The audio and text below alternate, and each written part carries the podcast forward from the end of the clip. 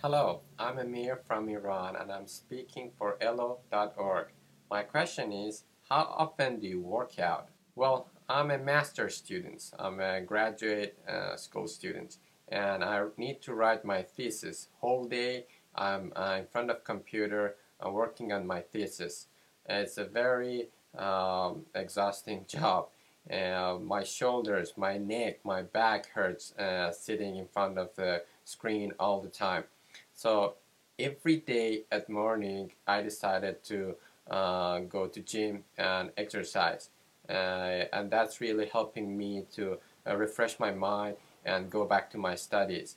Uh, it's really helping me uh, to live a healthy life. How about you?